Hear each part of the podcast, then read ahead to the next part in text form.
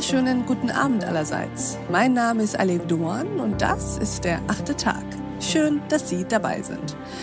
Wir wollen heute über einen Kipppunkt sprechen.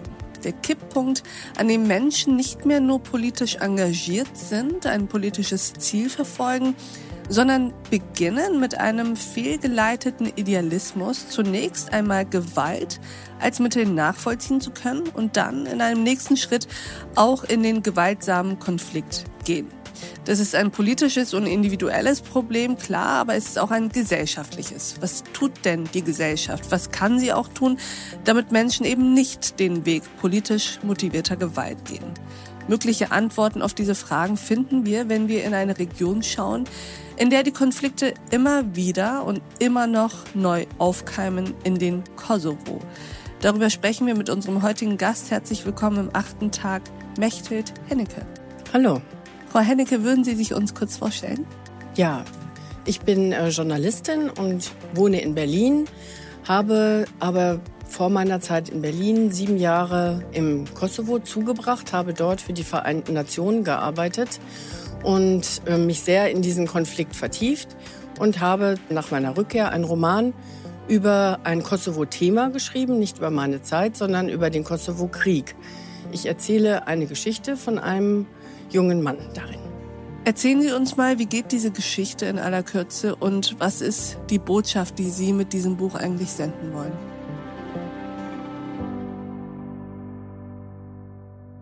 Ja, das Buch behandelt, wie gesagt, den Kosovo-Krieg. Wir begleiten den Helden Taras. Das ist ein ganz toller junger Mann, sehr idealistisch, voller Energie. Seine Familiengeschichte ist so, dass immer wieder Menschen verfolgt wurden in seiner Familie aus politischen Gründen im Tito-Staat. Und er ist inzwischen in Deutschland gelandet, studiert hier Medizin, hat eine deutsche Freundin und sieht aber die Geschehnisse in seiner Heimat immer weiter sich zuspitzen. Und als dann einer der Anführer der UTK stirbt, entschließt er sich, sich auch der Befreiungsarmee anzuschließen, geht mit einem Freund in den Kosovo. Und da steigt das Buch ein, da begleiten wir ihn bei allem, was er dort erlebt. Also angefangen von äh, seiner Karriere, er wird dann Feldarzt aufgrund seiner Medizinkenntnisse. Er begegnet vielen Leuten, er hat kleine Abenteuer mit Frauen, er hat Freunde, er verliert einen Freund und ich erzähle diese Geschichte von diesem jungen Mann, der einerseits zum Helden wird, gleichzeitig innerlich aber sehr stark unter diesen ganzen furchtbaren Dingen, die er miterlebt, leidet. Und genau diese Spannung wollte ich aufmachen zwischen einem idealistischen Ansatz und dem, was sozusagen in der Realität daraus wird. Die Geschichte basiert ja auf im Rahmen und in vielen Episoden auf wahren Begebenheiten. Also es gibt diesen jungen Mann, ich bin ihm begegnet und mich hat eigentlich seine Geschichte so fasziniert. Mir schienen darin viele wichtige Themen äh, sich zu verdichten. Das Thema Krieg, das Thema Idealismus. Also was macht man, wenn man auch diesen Gerechtigkeitsglauben hat und nichts anderes mehr sieht als den Gang zur Waffe? Ja, das habe ich aufschreiben wollen, um auch die Leser nochmal auf das Thema Balkan aufmerksam zu machen. Das ist ja überhaupt noch nicht beendet. Es gibt immer wieder dort äh, Krisen, zuletzt im September, wo sich Serben und Albaner, Kosovo-Albaner gegenüberstanden mit Waffen. Und es ist für mich weiter hochaktuell. Lassen Sie uns mal tatsächlich erstmal ins konkrete politische blicken. Sie haben selber gerade gesagt, wir haben das Thema Balkan, Kosovo-Krieg etc. nicht so sehr auf dem Schirm hier in, ich würde sagen, Nordwest- oder auch Mitteleuropa. Deswegen lassen Sie uns mal kurz alle auf einen Stand bringen, indem wir uns daran erinnern, was eigentlich los war im Kosovo nach dem Zerfall Jugoslawiens. Was sind da die Konfliktlinien? Können Sie das mal in aller Kürze sozusagen skizzieren? Kosovo war Teil äh, von Serbien und Montenegro politisch. Es war keine eigene Republik wie Kroatien oder Slowenien, konnte sich also nicht einfach abspalten, sondern es begann ein bewaffneter Konflikt äh, Ende der 90er Jahre, eigentlich 98. Und dieser Konflikt äh, ist immer schlimmer geworden. Und äh, irgendwann hat die NATO eingegriffen 1999, hat ein Bombardement gemacht, 78 Tage lang, um die serbischen Truppen dazu zu bewegen, sich zurückzuziehen und um einen Genozid zu verhindern, wie es ihn in Bosnien gegeben hat. Und ja, dieser Konflikt endete im Juni 99 mit einem Waffenstillstand. Also man hat keine politische Lösung erreicht. Kosovo blieb dann unter UN als ein UN-Protektorat. Wurde verwaltet von den Vereinten Nationen, bis es sich 2008 einseitig unabhängig erklärt hat. Diese Situation ist von Serbien niemals anerkannt worden, auch von einigen EU-Staaten im Übrigen nicht anerkannt worden. Und äh, es ist sozusagen ein Halbstaat, kann man sagen, ein Staat mit vielen Defiziten. Er hat keinen UNO-Sitz in vielen internationalen Organisationen nicht repräsentiert. Das ist eigentlich heute die Situation im Kosovo. Was ich sehr beeindruckend fand, war etwas, das Sie mir im Vorhinein mal gesagt hatten. Sie haben nämlich gesagt, so große humanitäre Katastrophen verlangen mehr als eine Meinung. Wollen Sie uns mal erklären, was Sie damit meinen und wonach solche Katastrophen eigentlich verlangen? Also der Kosovo-Konflikt mit den großen Flüchtlingsströmen, eine Million Menschen sind damals fast aus Kosovo nach Albanien, Mazedonien und auch ins entferntere Ausland geflüchtet. Das hat die ganze Weltgemeinschaft aufgerüttelt. Und natürlich gab es dann durch das Bombardement auch eine entsprechende internationale Reaktion, eben um ein zweites Srebrenica äh, zu verhindern. Das meine ich. Also es verlangt wirklich ein Engagement sozusagen auf politischer Ebene. Das Bombardement ist natürlich das Allerextremste, was heutzutage denkbar ist, dass die internationale Gemeinschaft in einen solchen Konflikt eingreift, der im Prinzip ja Serbien und Montenegro betraf als Staat. Aber was heißt es so auf persönlicher Ebene? Also ich habe damals selber gedacht, ich muss jetzt mal mehr machen, als äh, nur Fernsehen zu gucken und bin damals. Hatten Sie irgendeinen Bezug zu dieser Region? Überhaupt nicht, muss okay. ich sagen. Also ich war als Reporterin bei der Berliner Zeitung, als lokale Journalistin viel mit bosnischen Flüchtlingen in Kontakt gewesen, hatte Reportagen über sie gemacht, war auch zweimal in Sarajevo gewesen. Aber ich hatte jetzt keine persönlichen Freunde aus dem mm. Kosovo oder so. Das war einfach dieses Gefühl, diese, also das Zuschauersein, nicht mehr auszuhalten, eigentlich mhm. kann ich sagen. Und mhm. ich habe mich dann bei einer Berliner Hilfsorganisation beworben. Die haben mich dann mitgenommen. Das war so eine Organisation, die Nahrungsmitteltransporte gemacht hat für UNHCR zu den Flüchtlingslagern. Und ja, so begann meine Zeit auf dem Balkan.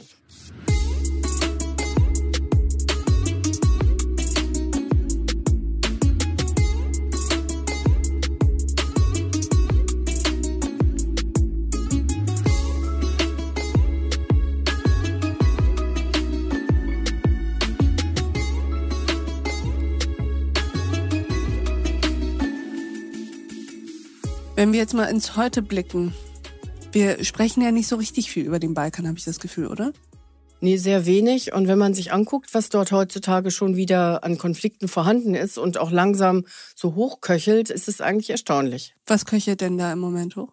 Also besonders in Bosnien ist im Moment eine sehr unruhige Situation, dadurch, dass der Führer der Teilrepublik Republika Srpska, Dodik, immer wieder ähm, sich wehrt gegen das internationale Konstrukt, was dort mhm. äh, eingerichtet wurde. Er wendet sich immer wieder nach Moskau und Moskau hat auch zuletzt im Sicherheitsrat in seinem Sinne gesprochen. Also er droht ja auch immer wieder mit Abspaltung von der Republika Srpska, was diese Grenzfrage eröffnen würde. Und das ist genau das Problem im, Kos äh, im Ex-Jugoslawien.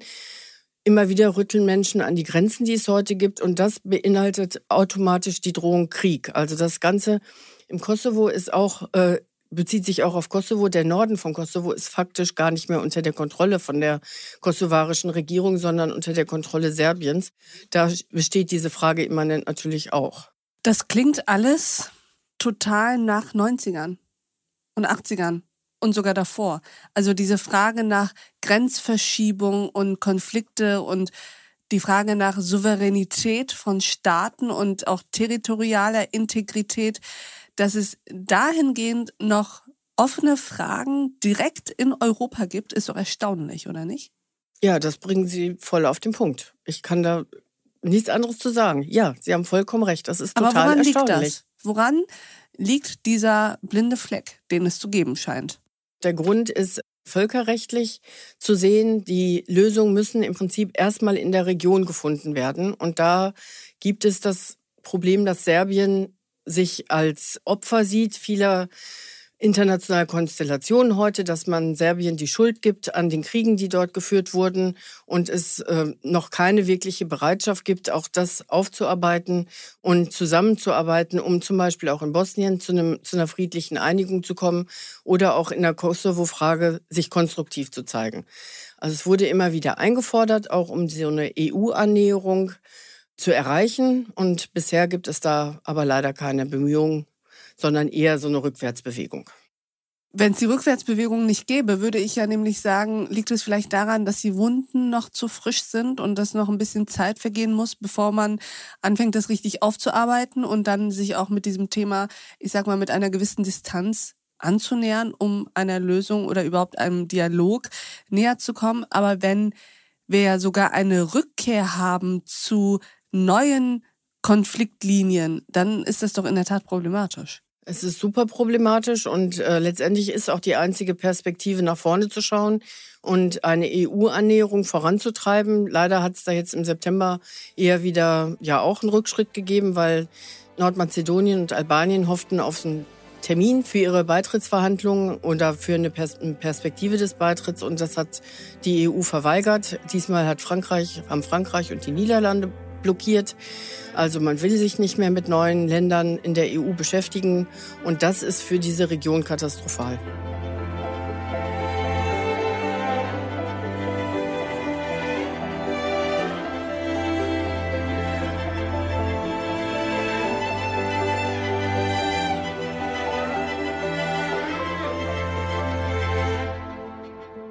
Lassen Sie uns mal zurück auf Ihr Buch kommen und so ein bisschen vom Konkreten versuchen, abstrakter zu werden. Es geht natürlich um die Geschichte dieses jungen Mannes, die Sie erzählen. Aber darüber hinaus geht es ja auch um die Frage, was passiert eigentlich, wenn, ich sag mal, guter, unschuldiger politischer Idealismus kippt und zu einem gewaltbereiten Idealismus wird. Welche Faktoren haben Sie da ausgemacht während Ihrer Zeit im Kosovo und auch während des Schreibens Ihres Romans? Was sind so die Faktoren, die zu so etwas führen? Also ich glaube, die Menschen, die in so einer Situation sind, sie sind total idealistisch, sie wollen was für die Heimat machen. Die geraten in so eine Art äh, Zwangslage. Heutzutage würde man sagen, kommen so in einen Tunnel. Also sie verfolgen dann das einmal gesetzte Ziel, ohne sich letztendlich in der Situation weiter zu fragen, soll ich weitermachen, soll ich umkehren, soll ich vielleicht aufhören zu kämpfen, weil das Ziel fängt dann an, sozusagen den Menschen zu okkupieren. Also er ist dann gar nicht mehr in der Lage, äh, frei zu entscheiden, sondern es entsteht so eine Dynamik, aus der man dann auch gar nicht mehr rauskommt. Und deshalb ist es so wichtig, also frühzeitig vielleicht auch anzusetzen, wenn man merkt, dass Menschen sich mit solchen Gedanken beschäftigen. Nehmen wir mal zum Beispiel jetzt IS. Jemand sagt, äh, ah, ähm, der, der Kampf vom IS ist doch gerecht und da sollte man, aber, sollte aber, man unterstützen. Mm. Ich will das nicht vergleichen. Nee, nee, nee, nee, nee. ich verstehe schon, aber, aber trotzdem äh, Frage. Mhm. In dem Moment, wo einer sagt, der Kampf des IS ist ein richtiger, da ist doch schon Hopfen und Malz verloren, oder nicht? Nein, absolut nicht. Also ich meine, vom Denken und Sprechen zum Handeln ist immer ein sehr weiter Weg. Und das sieht man eigentlich auch sehr gut in meinem Buch. Also obwohl der Protagonist sehr überzeugt ist von dem, was er da macht, das erfahren wir im Prolog, mit welcher Werf er sich da in den Kampf wirft, beginnt er eigentlich schon früh dann zu spüren, dass er gar nicht geeignet ist, Menschen zu töten, was ja die Aufgabe eines Soldaten ist. Mhm. Er, er wechselt ja dann zu der Rolle des Feldarztes. Und ich glaube, also Gut, er war damals, äh, als er sich entschieden hat, überzeugt, dass niemand ihn hätte davon abbringen können. Aber letztendlich äh, bei ihm zum Beispiel hätte es auch niemand versucht, beziehungsweise ja, es gab niemanden, der so einen Einfluss auf ihn hatte. Und diese Situation ist natürlich bei einem Flüchtling, er war ja Flüchtling in Deutschland, noch mal eher gegeben als bei jemandem in Deutschland, der hier seinen, seinen ganzen Rückhalt hat, sein ganzes Netzwerk, seine Familie, Freunde etc. Und wenn wir das jetzt auf unsere aktuelle Situation beziehen und eben uns anschauen, wer sich radikalisiert, dann sind das zum einen natürlich Islamisten, Sie haben es eben angesprochen, IS, die Taliban etc. Es sind auch Rechtsradikale, es sind mittlerweile auch immer mehr Verschwörungsideologen, die ja auch einer Art der Radikalisierung sozusagen in diesen Feldern aktiv zu werden beginnen. Wo muss man da also ansetzen? Sie sagten so früh wie möglich. Aber was ist so Ihre Erfahrung? Wie kann man am besten überhaupt ansetzen? Also ja, eigentlich schon von der Erziehung an. Also ich muss sagen, im Kosovo werden die Kinder schon frühzeitig, auch heute noch sehr äh, patriotisch erzogen, okay. kann man sagen. Also es gibt schon früh diese Verbindung zwischen, also die Verbindung der Identität mit dem Herkunftsland. Also ich habe, als ich zurückkam aus dem Kosovo, das erste Mal immer gefragt, trägt die Seele eine Fahne? Also mir war das überhaupt nicht irgendwie bewusst, äh, dass man so groß werden könnte, dass man die Nationalität, die man hat, so sehr mit sich selber verbindet. Aber dort ist es so. Dort hatte ich oft das Gefühl, dass schon Kinder, die Kinderseelen in kleine rot-schwarze Fahnen gewickelt werden.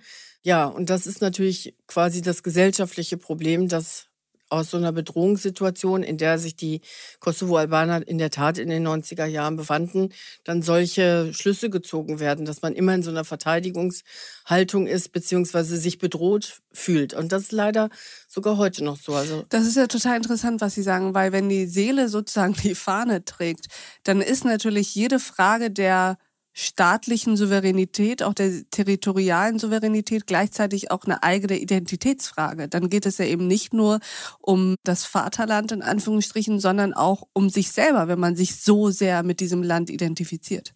Ja, das ist so. Also, wobei es weniger jetzt um Territorium geht, wobei mhm. es geht auch um Territorium, da haben Sie schon ganz recht. Aber es geht auch um Kultur, um Sprache, um die Musik und die Tradition. Also, das ist bei Kosovo-Albanern auf jeden Fall auch, äh, und ich denke auch bei anderen Völkern in der Region, sage ich mal allgemein, so ein bisschen Teil dieser nationalen Identität. Also in Deutschland sieht man in Deutschland dann, für mich heißt es oft Fußball-Weltmeisterschaft und vielleicht auch Bundeswehr. Aber Bundeswehr ist in dem Sinne jetzt äh, eine andere Art von Armee. Also will ich jetzt nochmal betonen. Aber viel weiter geht das für mich nicht. Goethe verbinde ich nicht mit Schwarz-Rot-Gold. Also im Balkan ist alles, was sozusagen nationale Identität ist, auch immer so ein bisschen, also ist gleich sehr viral. Also das ist, wie Sie und, schon sagen. Und das bereitet dann, Stichwort viral, das bereitet dann den Nährboden aus Ihrer Sicht für einen Idealismus, der radikal werden kann. Ja, ich meine, will mal von den Kosovo-Albanern weg. Die haben sich ja in gewisser Weise verteidigt. Also auch Serbien und damals hing noch Montenegro mit dran, aber vor allen Dingen Milosevic und äh, seine Politik war ja auch sehr stark nationalistisch geprägt und hat, also die Menschen dort haben das auch als Angriff, als persönlichen Angriff empfunden, dass Kosovo sich abspalten wollte. Ich habe zum Beispiel auf einen meiner Posts jetzt auch schon eine Antwort von einem Serben bekommen, der sagt, Sie wissen, Kosovo ist das Herz Serbiens. Wir werden es niemals loslassen. Mhm. Da wird sehr viel vermischt. Da es ist viel komplexer, der Nationalitätenbegriff, als äh, für uns, die wir in so einem friedlichen System ohne große Anforderungen, sage ich mal, von Seiten des Staats an den Einzelnen aufwachsen. Also wir müssen nicht zur Bundeswehr. Es gibt keine Bedrohung von außen, die wir täglich fürchten müssen. Das ist eine ganz andere Lebenssituation sozusagen. Ich wollte gerade sagen, Sie werfen das den Menschen ja noch nicht einmal vor, sondern Sie verstehen es sozusagen, haben es gesehen, haben es beobachtet und sie machen darauf aufmerksam, zu was das eigentlich führen kann. Nun haben wir ja auch eine Partei in Deutschland, die im Bundestag sitzt, die ja auch so ein bisschen äh, den Identitätsgedanken und das Patriotische ein bisschen mehr betonen möchte. Ist es also auch so ein Fall, wo Sie sagen würden, wäre den Anfängen und äh, mit so einem Quatsch fangen wir gar nicht erst an? Absolut, absolut. Das hat in der Politik nichts zu suchen. Das ist Emotionalisierung und da dadurch äh, geht, gerät es schnell in diese Richtung potenzieller Missbrauch von Menschen, hm. potenzielle Verführung von Menschen. Denn Politik sollte sich mit Sachthemen beschäftigen und nicht in so einem intuitiv-emotionalen Bereich arbeiten. Dort die Menschen sozusagen für sich gewinnen, sondern durch Sachargumente. Was sind denn so Dinge, die man als Gesellschaft dafür tun kann, dass die Menschen naja, erstens nicht so empfänglich sind für diese Art der ich nenne es mal Argumentation, obwohl es eigentlich gar keine ist, sondern es sind vermeintlich verführerische Erzählungen, dass diese Menschen also nicht so empfänglich dafür sind. Was kann da eine Gesellschaft tun? Erstmal braucht die Gesellschaft eine funktionierende Wirtschaft, auch wenn das jetzt ganz mhm. platt klingt. Ja. Ist vieles ähm, ist dadurch verursacht, dass Menschen ähm, wirtschaftliche Probleme haben. Also dass sie Angst haben vor Altersarmut, Angst haben, ihren Job zu verlieren, ihre Wohnung zu verlieren und ja, so eine Grundunsicherheit entwickeln. Also da sehe ich wirklich ein ganz wichtiges Thema. Und in, Sie wissen das ja auch selber, unsere Gesellschaft hat sich äh, mehr in Arm und Reich gespalten, als wir das vor 20, 30 Jahren erwartet hätten. Aber es ist heute so, dass es äh, wirklich viele Menschen gibt, die sich ja, die Angst haben vor der Zukunft aus wirtschaftlichen Gründen. Und da kann die Gesellschaft was machen. Und natürlich, Schule ist total wichtig. Also wir müssen draußen vor der Tür lesen von Wolfgang Borchert. Also wenn wir nicht wissen, was Krieg verursacht, was also was Menschen auch leiden im Krieg, was Menschen auch leiden, weil sie auch aus so einem wir hier und ihr da denken heraus. Mhm. Wenn wir jetzt auch an diese Flüchtlinge denken in Polen, die also über Polen nach äh, ja. äh, in den Westen wollen, was das für eigentlich bemitleidenswerte arme Menschen sind, die zu Fuß sozusagen von äh, Weißrussland bis nach Deutschland laufen. Und da sind noch äh, Menschen da, die sagen, die müssen zurückgeschickt werden. Ich meine, nicht nur in Polen oder Weißrussland, auch bei uns sagen das Menschen, ne? Mhm. die sagen, wir haben keinen Platz für Flüchtlinge. Ich kann das selber immer gar nicht glauben, denn wir haben die Mittel, anderen zu helfen. Aber dass diese Empathie sozusagen, vielleicht, die kann auch durch Erziehung und Bildung gefördert werden. Erziehung und Bildung und mehr Empathie, ich finde, dem ist gar nicht mehr so viel hinzuzufügen. Liebe Mechthild Hennecke, vielen Dank, dass Sie bei uns im achten Tag waren. Ich danke Ihnen, Frau Dorn. Und ich danke auch Ihnen, liebe Hörerinnen und Hörer, fürs Mithören und Mitdenken. Und ich würde mich freuen, wenn wir uns im nächsten achten Tag wieder begegnen. Bis dahin, auf sehr, sehr bald. Ihre Alef Doan. It's been seven long years fighting for your attention, manipulated by fear and misdirection. wrapped in your ugly chains. Swore you'd rise me to heaven, brought me nothing but pain. Was that your intention? Damn frustrating that you think I could never make it. Look who's standing right in front of you. Yes, it's me. What you doing? Did you think you would see me ruin? After all the shit that I've been through. I'm a soul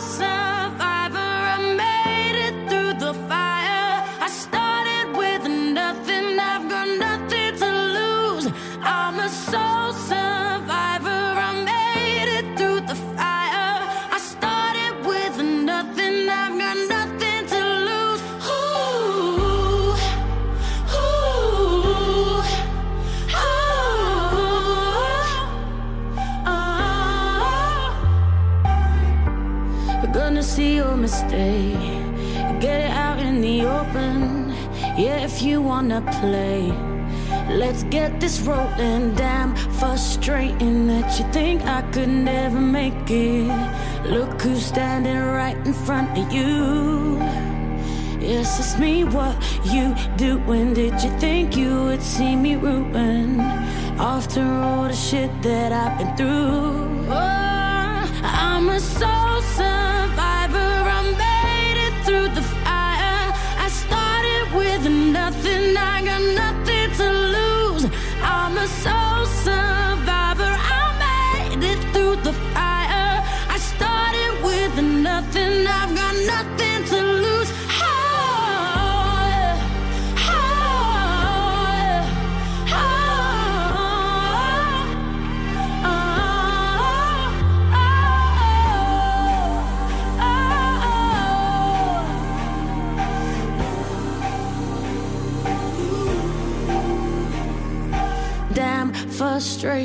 Did you think I could never make it?